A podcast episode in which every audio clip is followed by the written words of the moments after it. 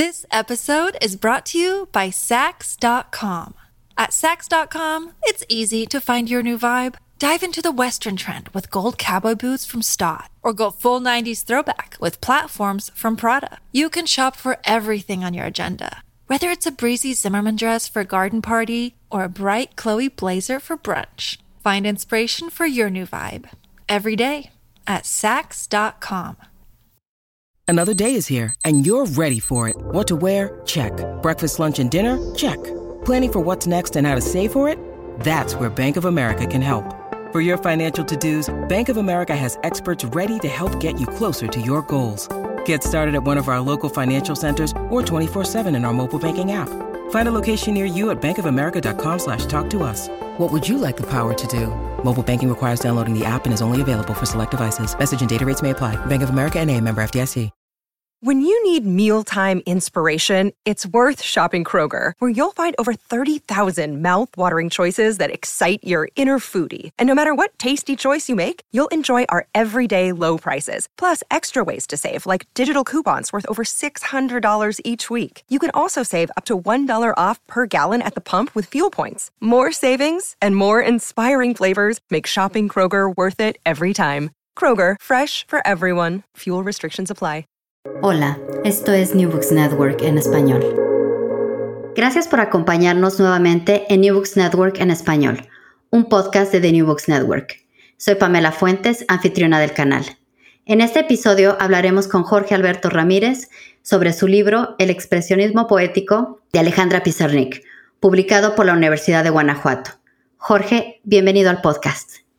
Muchas gracias Pamela por invitarme a conversar con ustedes y estoy eh, muy contento por poder hablar de esta escritora argentina muy famosa.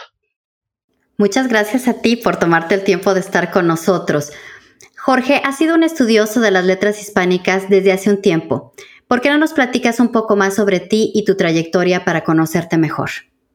Sí, claro. Eh, bueno, yo soy licenciado en letras hispánicas por la Universidad Autónoma Metropolitana eh, soy maestro en literatura hispanoamericana por la Universidad de Guanajuato y la Universidad de Mar del Plata, en Argentina.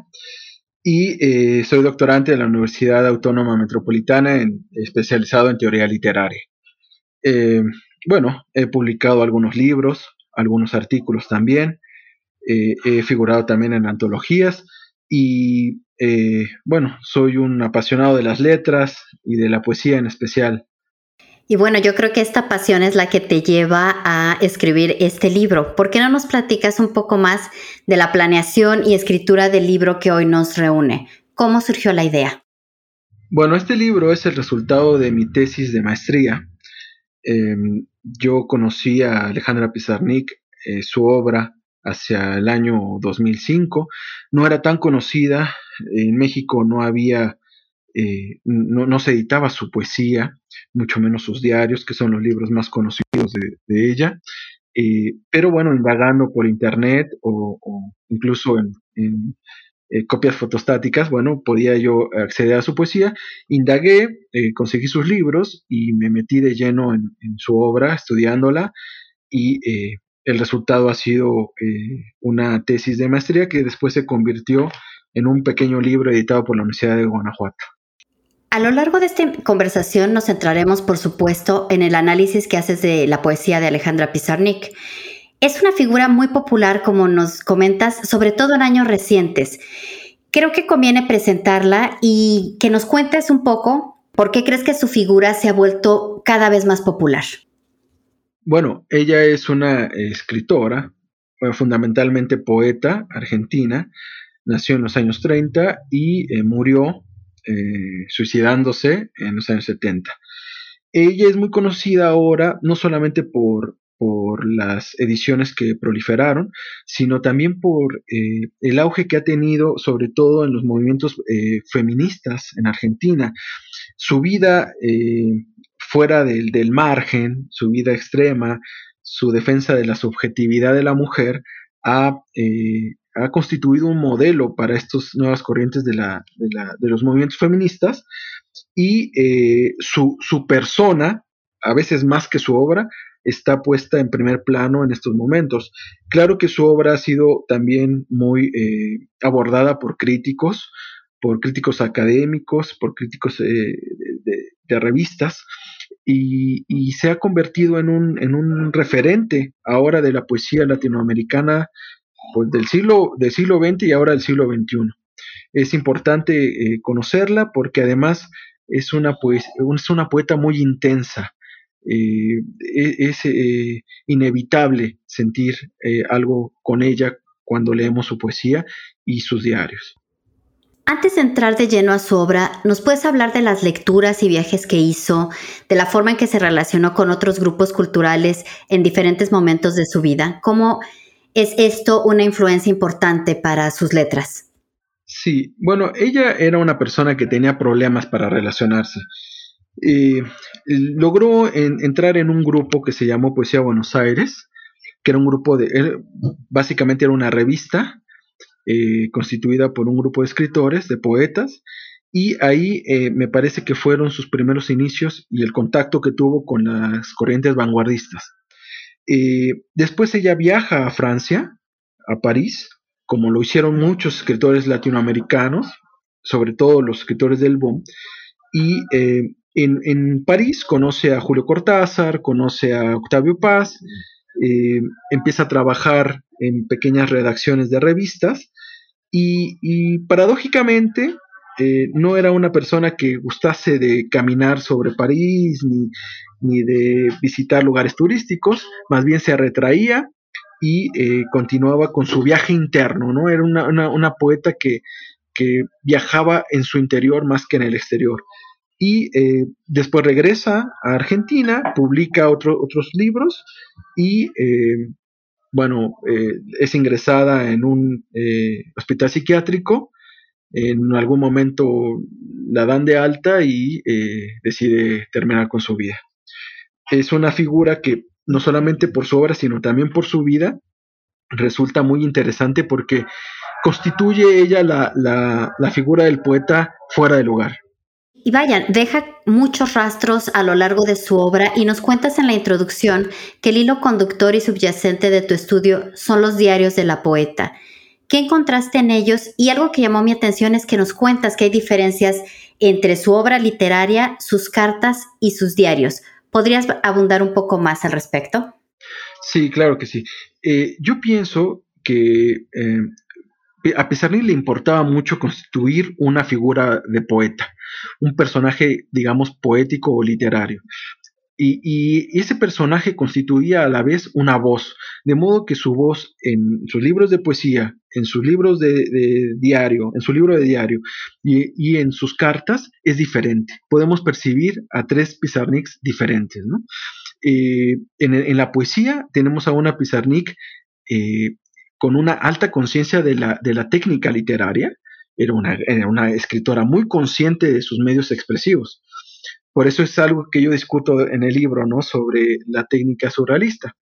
Eh, en, el diario vemos a la, Pizarnik más personal, más hiriente, la que desborda totalmente sus sentimientos sin ninguna censura. Si en, el libro de poesía hay, digamos, una limitación, que es la limitación retórica de la poesía, que es una limitación además estética, y en sus diarios es todo desbordamiento, aunque también hay poesía, es una poesía, digamos, en prosa, pero donde eh, percibimos el personaje que ella quiere mostrarnos que es, ¿no? Es un personaje al margen de la sociedad, al margen de la economía, era una mujer que no, no sabía trabajar, era una mujer que incluso, cuentan en su biografía, no sabía prepararse una comida, era una mujer infantilizada, pero a la vez con una lucidez tremenda, una lucidez y una inteligencia como pocas. En sus cartas vemos a la, a la Pizarnik más, eh, digamos, eh, burocrática, por decirlo en un sentido, es decir, la que, la que negocia publicaciones, la que se dirige a un editor de una con un lenguaje más institucionalizado, que no correspondería con el desbordamiento de la, de la Pizarnik de los diarios, ¿no? Eh, es una, digamos que eh, la persona que constituye sus cartas es una persona eh, de, es, un, es, un, intelectual, ¿no? En, la, en la, persona que constituye sus diarios es eh, los sentimientos desbordados. Y la persona que constituye la poeta, la que escribe poesía, bueno, es la, la, la escritora con una alta conciencia del lenguaje y de las técnicas retóricas. Y justamente nos pones en el centro de la siguiente pregunta, porque en las primeras páginas de tu primer capítulo nos cuentas que una de las obsesiones de Pizarnik era corregir sus poemas una y otra vez. ¿Cómo explicar esta necesidad por encontrar las palabras exactas? ¿Cuál fue su relación con el lenguaje? Bueno, ella era una, era una mujer que se sentía desamparada, ¿no? Eh, que sentía que no correspondía con el mundo. Una mujer que le costaba, repito, relacionarse con las personas y relacionarse con la sociedad y relacionarse con la política. De modo que encontraba eh, abrigo únicamente en el lenguaje pero el lenguaje le jugaba una, mala pasada porque si bien el lenguaje es un medio de expresión, también tiene sus limitantes. Y esa limitación es la que ella sufría, porque no lograba expresar todo lo que ella sentía por medio de la palabra. De modo que hay un conflicto que es, eh, Octavio Paz lo llamaba un conflicto crítico con el lenguaje, que es propio de la poesía de nuestro tiempo, donde el lenguaje constituye paradójicamente un medio de expresión, pero también un medio de silencios, ¿no? Y, la poesía eh, e, es eso, es mitad silencio y mitad palabra. Claro que en una sensibilidad tan aguda como la de Pizarnik, ese conflicto se altera y se, se, lleva a proporciones eh, eh, magníficas, ¿no? Porque el lenguaje, que es lo único que tiene, es a la vez lo único que carece, ¿no? Entonces, eh, esa relación con el lenguaje también es lo que para mí, lo discuto en el libro, la separa del, surrealismo. El surrealismo, recordemos, sobre todo el surrealismo poético, tiene un programa escrito por André Breton que dice que el, poema o el texto debe ser escrito con la técnica del automatismo psíquico, ¿no? que es el fluir de las palabras sin pensarlas. Eh, eh, sin, ninguna lógica.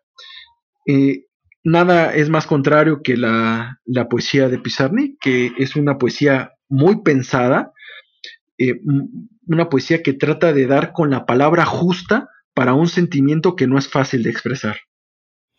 Y solo por curiosidad, ¿cómo, cómo sabemos o cómo saben los investigadores como tú esta obsesión por corregir los poemas? ¿Hay algunos borradores? ¿Lo deja escrito en el diario? ¿Cómo te enteraste o cómo se han enterado eh, los que la estudian de esta obsesión? Hay varias fuentes. Eh, ella misma en, los, en sus diarios eh, abiertamente dice que tiene un conflicto con las palabras, que unas palabras no, no dicen lo que ella quisiera decir. Después, en Argentina, eh, tuve la oportunidad de, hablar y de trabajar con su biógrafa, Cristina Piña, y a su vez con la amiga, una sobreviviente, eh, Yvonne Bordelois, que ella eh, la conocía y, trabajaban juntas. Entonces ella me contaba que Pizarnik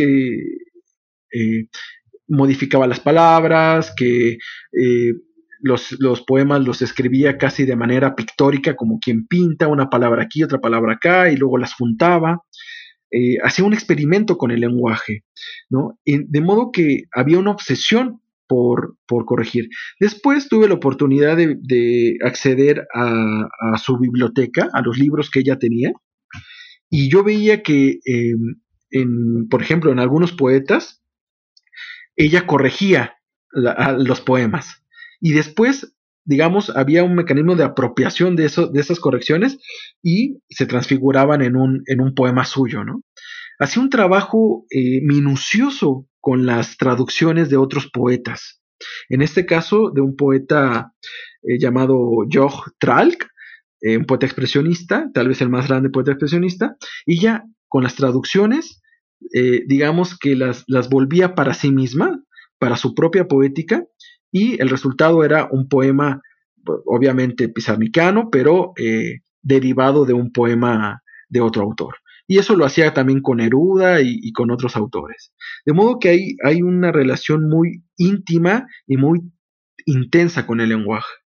Y de hecho, si recuerdo correctamente, parte de esta relación tan obsesiva, tan, a veces me, suena tirante, corrígeme si me equivoco, pero esta relación con el lenguaje está también presente en el momento de su muerte. ¿Nos puedes hablar más al respecto? Sí, sí, eh, bueno, lo dices bien, es tirante.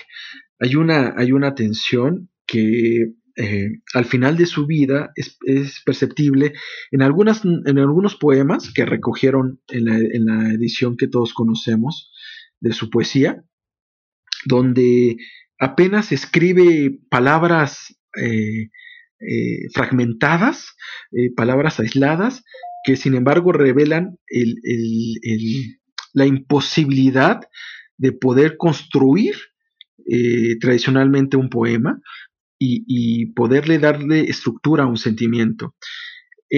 al final de su, vida, ella eh, empezó a dejar de escribir.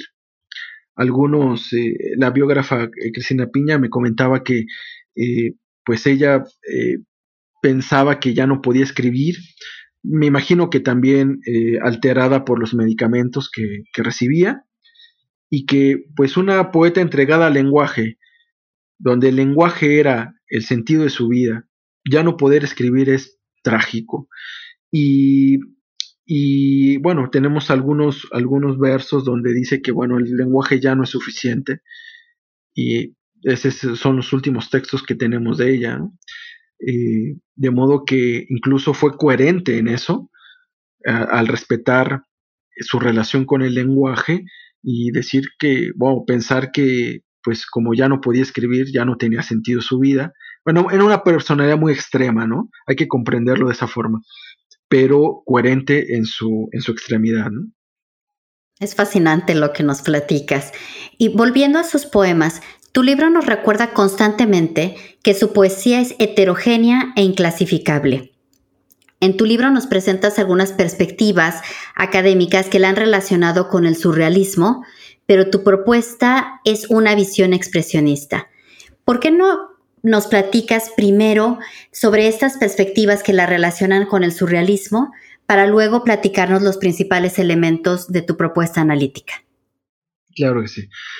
Bueno, eh, la mayor parte de los críticos que abordan su, obra poética, bueno, y también su obra cuentística, trabajan el tema del surrealismo en, su técnica eh, escritural. Eh, es, evidente que incluso Pizarnik se declaró este, aficionada o cercana al, surrealismo en algunos aspectos, ¿no? Pero el surrealismo que los críticos, del, que los críticos hablan, es un surrealismo de, de técnicas basadas en lo irracional, en la imagen onírica, en algunas técnicas que, eh, por ejemplo, el, irracionalismo, la, sintaxis fragmentada, esas, esas, cuestiones, que están más bien en, todas las vanguardias. ¿no? Recordemos que hay, hay, un fenómeno que se llamó eh, vanguardias artísticas, que se dio sobre todo en Europa a principios del siglo XX, eh, también llamados eh, las corrientes ísmicas o los ismos, que son surrealismo, dadaísmo, expresionismo, futurismo, cubismo. Eh, todas esas, esas, expresiones artísticas, que son también expresiones poéticas, conformaron un, conjunto de, herramientas técnicas que intentaban revolucionar cada una de sus disciplinas. Por un lado la pintura, por otro lado la música y por otro lado eh, la poesía. De modo que muchas, muchas eh, técnicas del, del, surrealismo son compartidas también por el expresionismo y sobre todo por el futurismo, que es, digamos, el, el que eh, inventó estas técnicas y las, las colocó como un acervo de las que las demás corrientes abrevaron. es difícil, sería difícil eh, clasificarla únicamente como surrealista cuando estas técnicas aparecen en otras expresiones. Básicamente eso es lo que yo propongo. Eh, saber distinguir eh, a profundidad cuál es el núcleo de su poesía. Si es un núcleo onírico, si es un núcleo psíquico, entonces entraríamos en la clasificación del, surrealismo. Pero si este es un núcleo emotivo, eh, de emociones extremas, entonces eh, se trataría más bien del expresionismo. Y la lectura que yo trato de darle a sus técnicas narrativas y a su, a su poética es la del expresionismo por el, modo de, eh, trabajar con las emociones, de deformar la realidad a través de las emociones intensas, que eso es básicamente a grandes rasgos el expresionismo. ¿no? Lo podemos ver en las pinturas, vemos eh, eh, pinturas que no son totalmente figurativas, podemos recordar a Kandinsky que, planteó el arte abstracto, pero que relacionado íntimamente con, una expresión este, anímica. Entonces, eh, lo que hace Pizarnik es utilizar las técnicas de la vanguardia, que también podríamos relacionarlas con, el expresionismo, y plantearlas a partir de sus eh, emociones. Esa es básicamente la distinción que yo, que yo hago en el libro. Y trato de, eh, creo que soy el, no soy el único, pero soy de los primeros críticos que plantean que Alejandra Pizarnik puede leerse bajo la luz de la estética expresionista. Y justamente es en tu capítulo El expresionismo y Alejandra Pizarnik en el que nos hablas un poco más a detalle de esta propuesta. Nos dices que el impresionismo representa la realidad y el expresionismo la presenta.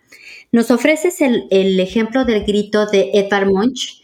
¿Nos puedes hablar de la representación y presentación de la realidad a través de este ejemplo y ya que estamos en esto del proceso de alquimia en la poesía de Pizarnik.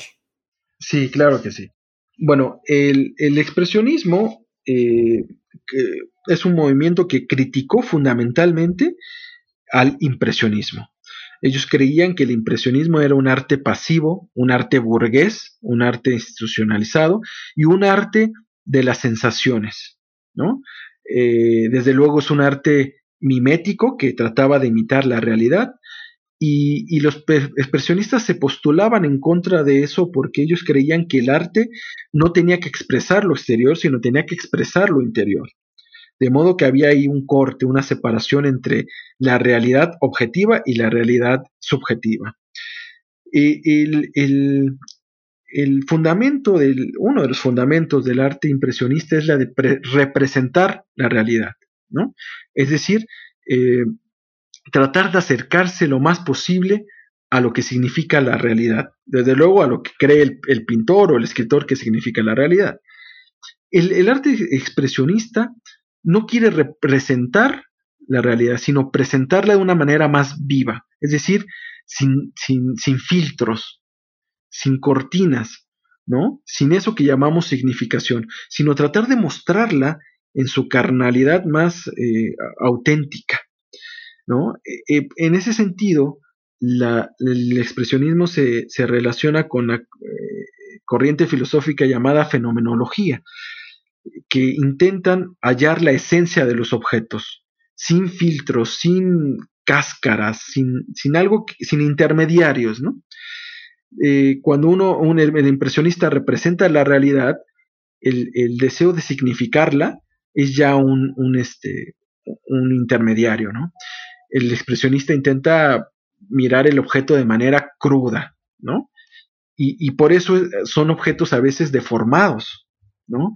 Eh, el ejemplo que, citas de la pintura eh, del grito expresa, bueno, muestra a, a, un personaje con una cara deformada, con un cuerpo deformado y con un eh, paisaje también alterado. Y esa alteración proviene de los sentimientos, de las emociones. El, expresionismo se basa en alterar la realidad para expresar las emociones. ¿no? El romanticismo trataba de, por ejemplo, a diferencia, el romanticismo trataba de representar sus sentimientos a través de los paisajes. El expresionismo, que deriva también del romanticismo, trata de, no de representar, sino de mostrar eh, eh, esos, esos este, sentimientos con el paisaje. Para, y como son sentimientos convulsos, son sentimientos irracionales, que no se, no se les puede dar una significación definida, se muestran a través de formas deformantes. ¿no? Así, eso es toda la, la, poética expresionista, ¿no? La transfiguración a través de las emociones. Lo que hace el surrealismo es transfigurar la realidad a través del, suceder psíquico, ¿no? De, de, lo irracional. Es decir, es una operación mental. En el caso del expresionismo es una operación emotiva. Y, es por eso que, yo eh, ligo a Pizarnik por medio de esa emoción con la, teoría expresionista. Bien, y quiero retomar eh, la última parte de mi pregunta. Sé que fue una pregunta amplia, pero no lo quiero dejar porque me parece que lo describes de una manera muy elocuente en el libro. Esto que tú llamas, o no sé si se llama así en literatura, el proceso de alquimia en la poesía de Pizarnik. Ah, claro, perdón. Bueno, eh, mira, el, para eso tengo que, hablar antes de Kandinsky. Kandinsky dijo que el arte tendría, tenía que operarse a través del principio de la necesidad interior. Es decir, lo que importa es el interior, lo que sucede dentro del artista. Eh, eh, Pizarnik le llamó a eso suceder anímico, que es lo mismo, es, una, este, digamos, es una traducción de, esa necesidad interior. Pero también la llamó una alquimia. Es decir, para ella la palabra no tenía que presentarse de manera literal. La imagen poética no podía presentarse de manera simple. Tenía que sufrir una alquimia, es decir, una transformación. Esa transformación es la misma que operan los expresionistas y que muestran la realidad de manera deformante y, muy íntima. Entonces, esta alquimia, digamos, es el mecanismo literario semejante a lo que sería el, principio de la necesidad interior en la pintura, eh, para expresar eh, este, un sentimiento. Es decir, por ejemplo, una imagen poética que eh, por ejemplo, una imagen que, utiliza mucho Pizarnik es la del sol negro, ¿no? Bueno, ese sol negro es una metáfora, pero además de ser una metáfora de, sus, de, su, de su obscuridad interior, es también una imagen que trata de, polemizar con, las imágenes tradicionales de los soles amarillos, ¿no? Entonces, es, no solamente una expresión del, ánimo, una expresión del sentimiento, sino además una necesidad de transformar la realidad, de decir, bueno, pues para mí hay soles negros, ¿no? Eh, la poesía de, de Pizarnik abunda mucho en esos mecanismos. Ella intenta este, configurar una realidad propia y creo que eso es uno de los motivos por la que, por la que es muy leída y, por la que los lectores se sienten muy atraídos, porque hay un mundo pizarniquiano. Algunos dicen que es un mundo deprimente, un mundo angustioso, y es verdad, pueden tener razón, pero es indudablemente un mundo propio, construido con las palabras y con la necesidad de crear una realidad interna en contraposición de la realidad exterior. Qué interesante. Te escucho y las imágenes vienen a la mente tanto por cómo las describes en el libro, tanto por cómo nos las estás platicando ahora. Solo por curiosidad, algo muy breve. Entonces, la frase proceso de alquimia es de Pizarnik. ¿Ella así describe este cambio en las palabras? Así es, así es. E, y lo, cita en su diario. Su diario servía para eh, reflexionar sobre la poesía. No solamente, de hecho, para decirlo a, los, a las personas que no han leído sus diarios y para introducirlos, no es un diario que hable del, del acontecimiento diario, no es un diario tradicional, es un diario muy poético, donde eh, sus reflexiones son más bien poéticas sobre la poesía, pero también sobre su, su eh, estado de ánimo. Mm, vamos a encontrar muy pocas referencias a, lo cotidiano, muy pocas referencias a la realidad política, por ejemplo, que detestaba. Vemos a un, a un suceder anímico, un, un interior de una poeta doliente que no logra encajar en la realidad, en la sociedad, que le es conflictivo el amor, le es conflictivo la soledad. Es una mujer eh, que, podemos reconocer por su inestabilidad, que afortunadamente logra expresar en su poesía. Si no fuese capaz de expresarlo en su poesía, yo creo que no nos llamaría tanta la atención un personaje como ella. Pero logró, difícilmente logró eh, eh, plasmarlo en un poema con la lucidez de la técnica, eso no hay que olvidarlo, y, mostrarnos que el lenguaje puede eh, llegar a un límite y explotar porque eso es lo que hace con su poesía, ¿no? Explotar el, lenguaje y ya reducirlo al silencio.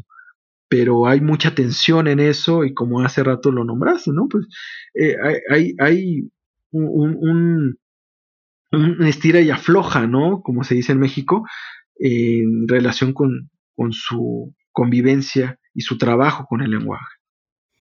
This episode is brought to you by Sax.com.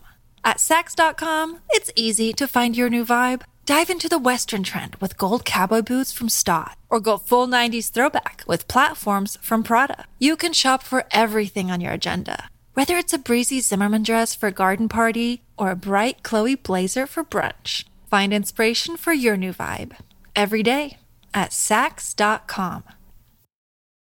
Look, Bumble knows you're exhausted by dating.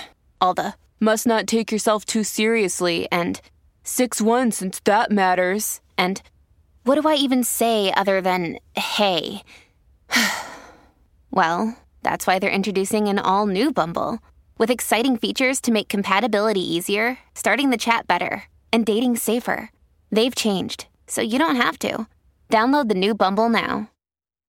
Justo estás allanando el camino perfectamente para la siguiente pregunta, porque en las páginas de tu libro nos describes al expresionismo como portavoz de los sufrimientos humanos. ¿Cómo se funden la visión trágica de la vida y el sufrimiento en la poesía de Alejandra Pizarnik? Sí, claro. Eh, bueno, los poetas expresionistas, eh, casualmente, esto es una casualidad nada más, no tenemos que ver ahí un patrón, eh, fueron, fueron suicidas. No todos, pero la mayoría. Eran, eh, eh, consumían drogas. Pesarnik también incurrió en las drogas. eran personalidades muy sensibles, casi diría hipersensibles. Muchos de ellos murieron jóvenes. no tuvieron una, una profesión tradicional, no encajaron completamente en la sociedad y eso los colocaba en, una posición al margen que eh, desde luego sufrían eh, desprecios y menosprecios, pero también les permitía esa posición observar la vida de otra manera. De modo que eh, esa, esa, posición de marginalidad les permitía también tener una visión eh, para nada eh, entusiasta y optimista, ¿no? Como se suele eh, promover en la cultura. Era una visión de la angustia, una visión del dolor, una visión del sufrimiento, pero no exaltándolos, sino más bien investigándolos. Yo, yo definiría a los expresionistas como investigadores del dolor, ¿no? No promotores del dolor, sino investigadores, ¿no? los que mm. tienen el valor de, de aventarse al abismo y decir lo que hay ahí, ¿no? Eh, bueno, Rambo es uno de los, no es expresionista Rambo, pero es uno de los, de los ejemplos del poeta que eh, experimenta las experiencias más profundas para relatarlas, ¿no? Recordemos que hay un libro este, muy conocido de Rambo que se titula Una temporada en el infierno, ¿no? Eh, algo parecido podríamos decir de Pizarnik, ¿no? Eh, más bien yo diría una, una, vida en el infierno para referirme a Pizarnik. Pero repito, no es, una, no es un infierno que, este, un infierno populista, no es un infierno que, que, sea propagandístico. Es un infierno muy personal, un infierno subjetivo, doloroso, auténtico, y que ha encontrado, por fortuna, una expresión literaria. Eso es para mí la, poesía, la poesía expresionista, que veo en aquellos poetas europeos y que también reconozco en Alejandra Pizarnik. ¿Y de dónde provenía tanto dolor, Jorge? Me pregunto, para aquellos que no estamos tan familiarizados con su biografía, ¿qué era lo que en la experiencia daba forma a esta poesía tan dolorosa? Sí, bueno, ella desde chica eh, sufría bullying, incluso bullying por sus padres. Ella eh, era, una, era, una, niña eh, que tendía a la obesidad, entonces su, mamá le, le, daba anfetaminas, que en, aquel, en aquella época se utilizaban para adelgazar, pero que oh. empezaban a alterar también, eh, empezaban a alterar también su, su mente, ¿no? De modo que desde chica ella eh, había sufrido algunos desprecios, porque además pues era la hermana que no era consentida, era la hermana eh, que no, se, no definía su sexo, ¿no? Su, su género no lo, no lo tenía definido, era la hermana que no se casó, la hermana que no trabajó, digamos que estaba fuera de los estándares tradicionales. Eso la fue excluyendo incluso de su familia. Era una mujer muy demandante. Algunos amigos de ella cuentan que les hablaba a las 3 de la madrugada llorando para, pues, para que la fueran a ver, ¿no? Y, era una mujer que exigía, que daba mucho de sí misma, pero también exigía mucho de sí misma.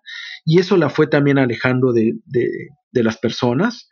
Alejandra no era una mujer fácil con la que uno pudiera entablar una amistad.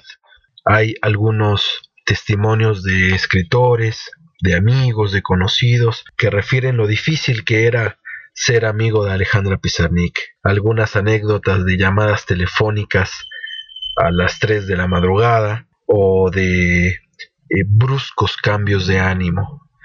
Ella era una mujer que lo daba todo y a la vez lo exigía todo. Entonces tú comprenderás que era una mujer singular, con un carácter agudo, de la que eh, muchos admiraban, pero también algunos rechazaban. Todo eso acumulado en estado de explosión alcanzaba una expresión poética, a veces narrativa también, que conformaron el estilo y, y la visión de mundo de Alejandra Pizarnik una visión en todos los sentidos extremo, a punto siempre de explotar, un, mundo vivaz de emociones intensas.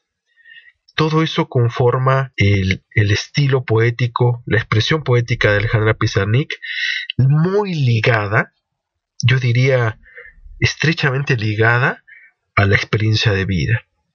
Una de las cosas que se estudian ahora entre los críticos literarios que estudian la obra de Pizarnik es el, vínculo entre su obra y su vida. En, su obra podemos percibir la vida de, esta mujer y a su vez en su vida hay muchos actos eh, que podemos considerar poéticos referidos por testigos o relatados, aunque a veces con ciertos tintes ficticios, en sus diarios. Y esta conversación ya nos lleva hacia el último capítulo de tu libro, en el que analizas cinco de los siete libros que se publicaron cuando la poeta estaba viva. Eh, te advierto y advierto a la audiencia que esta es una pregunta un poco larga, pero quiero utilizar una cita que tú usas en tu libro. Hablemos de lo que llamas la pulsión expresionista de su poesía en algunas de sus publicaciones. ¿Qué te parece si comenzamos con La Tierra más ajena de 1955? En tu explicación usas una cita de Arthur Schopenhauer y dice, el dolor brota de no tener, brota de querer tener y sin embargo no tener. El querer es la condición sine qua non para que el dolor sea eficaz. ¿Cómo se relaciona esta idea con la poesía de este título en particular? Bueno, en el libro La Tierra más ajena del 55, su primer libro, podemos notar un giro estilístico. Los primeros poemas, que a mí me parecen poemas de experimentación, y son poemas altamente surrealistas. sobre todo en el uso de imágenes. Pero casi inmediatamente hay un giro de su poesía hacia el, el tono emocional que va a dominar en el resto de su obra. Es una técnica igualmente vanguardista, pero acentuada en el tratamiento de las emociones muy, muy interiores. Es un primer libro donde, como todos los primeros libros de muchos escritores, se notan los gérmenes de lo que después van a desarrollar. En este primer libro encontramos los temas, la noche, el dolor, la oscuridad, el sufrimiento, el objeto no alcanzado que podremos ver después más ampliamente y, de una manera consumada en, los libros de Alejandra Pizarnik. La cita de Schopenhauer es una, es una cita que, a, mi parecer, ilustra el, el pulso poético de Alejandra Pizarnik. En el libro menciono que hay una pulsión eh, expresionista que hace del poema un constructo intensamente emocional. Y estas emociones tienen que ver con lo no conseguido, con la frustración, con el deseo que se vuelve doloroso porque nunca es pleno, nunca alcanza su objetivo. Y la tierra más ajena, desde el título, plantea una división entre la poeta y el mundo, una división entre la poeta y el amor. Esa tensión se, va a, a, tensar todavía más en los próximos libros, pero en este vemos ya una emoción ligada a la frustración, al dolor de desear, y de no obtener, desde luego. Y por eso eh, este libro, que muchos críticos no, no, no valoran como el resto de los libros de Alejandra Pizarnik, se puede percibir ya el tono, la tonalidad de la poesía. Diez años después se publica Los trabajos y las noches. ¿Qué nos revela este libro sobre su trayectoria poética y su relación con el expresionismo? De los trabajos y las noches, libro de 1965, puedo decir que ese libro de Pizarnik donde trata la ausencia, el amor y eh, la frustración, la distancia entre el, deseado y el deseante.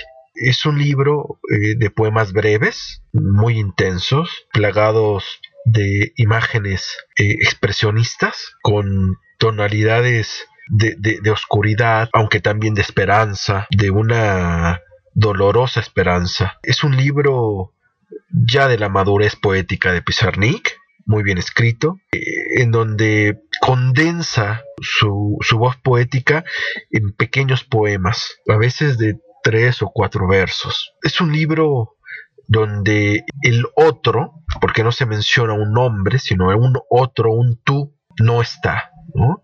la, voz poética asume la, la, posición del deseante, el que desea al amor, el que desea un cuerpo, y lo único que encuentra es la ausencia. Eso tiene diferentes gradaciones. En algunos poemas hay una ausencia resignada, en otros poemas hay una ausencia dolorosa, sufriente, y en medio de todo eso el poema, ¿no? El poema también es un interlocutor de la poeta, de modo que también ese tú puede, podemos interpretarlo como el poema, ¿no?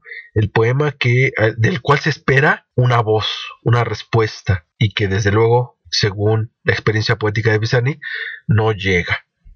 Es un libro que recomiendo leer porque además de ser muy intenso, está muy bien escrito repito, es de la madurez poética de, Pizarnik, escrito en el 65, y donde dentro de la gama de sus temas ha elegido el, del deseo, el del deseo frustrado, el del, el del cuerpo amado, el del nombre. Precisamente quiero, si me permites, leer un poema de tres versos que se titula Nombrarte. No el poema de tu ausencia, solo un dibujo, una grieta en un muro, algo en el viento, un sabor amargo. Eso es lo que queda de, ese ausente. La ausencia ha sido, y sobre todo la frustración de los deseos, ha sido tema de la, poesía expresionista, sobre todo de York Tral. Pizarnik continúa esta, esta tradición. Y bueno, para terminar la conversación sobre Alejandra Pizarnik, em, quizá una, una, pregunta más ligera o más complicada, depende. ¿Cuál es tu poema favorito y por qué? De Alejandra Pizarnik, por supuesto. Uno de mis poemas predilectos es un poema del libro Las aventuras perdidas de 1958 que justamente tiene un epígrafe de Track, del poeta expresionista, que dice, sobre negros peñascos se precipita, embriagada de muerte, la ardiente enamorada del viento. Ese verso, la ardiente enamorada del viento, será un verso también de, de eh, Alejandra Pizarnik. Y el primer, eh, bueno, todos los poemas de este libro son muy buenos realmente.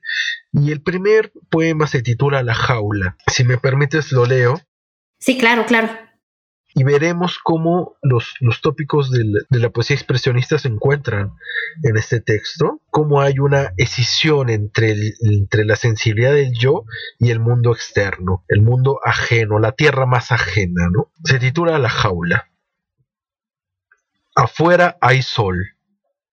No es más que un sol, pero los hombres lo miran y después cantan. Yo no sé del sol yo sé la melodía del ángel y el sermón caliente del último viento. Sé gritar hasta el alba cuando la muerte se posa desnuda en mi sombra. Yo lloro debajo de mi nombre, yo agito pañuelos en la noche, y barcos sedientos de realidad bailan conmigo. Yo oculto clavos para escarnecer a mis sueños enfermos. Afuera hay sol, yo me he visto de cenizas. Bueno, la oposición entre el sol y las cenizas, entre, entre la luz y la oscuridad anímica de la poeta, es un, es un texto que desde el inicio va, marca ya la tonalidad emotiva, la pulsión de las pasiones que, con la cual Alejandra Pizarnik construye su mundo. Siempre la presencia de la muerte, Sé gritar hasta el alba cuando la muerte se posa desnuda en mi sombra. La, muerte es un, es un tema que obsesiona a la poeta en todos sus libros, pero también a la persona. Desde pequeña, ella relata en sus diarios, tenía una obsesión por la muerte. Hablaba siempre del suicidio, pero también de la muerte como un consuelo, como un hogar, como un ente amigo, le daba a la muerte distintos tratamientos. El sol, el sol aparece también en varios poemas, pero es un sol para ella contradictorio, un, un sol que no expresa lo que ella necesita, ¿no? Hay una pugna con el sol, digamos, como imagen exterior, imagen de la realidad objetiva, y un, un suceder anímico interior que es más bien oscuro. El llanto es también otro, otro de los temas de Pizarnik. En este poema dice, yo lloro debajo de mi sombra, yo agito pañuelos en la noche. Entonces, eh, digamos que en este, en este libro se puede ver cómo esas obsesiones, esas pulsiones expresionistas aparecen ya desde este primer poema. Vendrán otros, es un libro que también recomiendo. Diré que existe hoy una edición del editorial de bolsillo relativamente accesible que edita la poesía completa de Alejandra Pizarnik. Ustedes pueden encontrarlo y disfrutarlo. Qué interesante. Jorge, muchas gracias por compartir tu tiempo con nosotros. Ahora, sé que nos comentaste que estás terminando el doctorado, pero ¿qué otros proyectos tienes más adelante? ¿En qué estás trabajando? ¿Qué viene para ti? Sí, bueno, como dije, estoy a punto de terminar el doctorado en teoría literaria y quiero seguir trabajando en, José Emilio Pacheco en esta, en esta hipótesis que propongo sobre su poesía vanguardista y trabajarlo como libro. Espero que que pueda lograrlo y, dedicarme mucho más a la, a la investigación de la poesía. Así sea, porque bueno, José Emilio Pacheco también es una figura muy interesante en las letras. Te deseo la mejor de las suertes con este proyecto y te quiero agradecer por haber compartido con nosotros eh, tu experiencia escribiendo este libro, tu conocimiento y tu análisis. Muchas gracias, Jorge. Quisiera despedirme eh, diciendo que le he pasado muy bien, he estado muy contento en, la entrevista, te agradezco muchísimo Pamela y además celebro mucho que le otorgues este espacio a las inquietudes académicas, a los, autores de libros y que se difunda la cultura por este medio. Te felicito y reitero mi agradecimiento contigo y con tu espacio. Gracias de nuevo. Y también quiero agradecer a todos y todas ustedes por escuchar esta conversación para New Books Network en español. En esta ocasión, les recuerdo, hablamos de El expresionismo poético de Alejandra Pizarnik. Hasta la próxima. Gracias por escuchar New Books Network en español.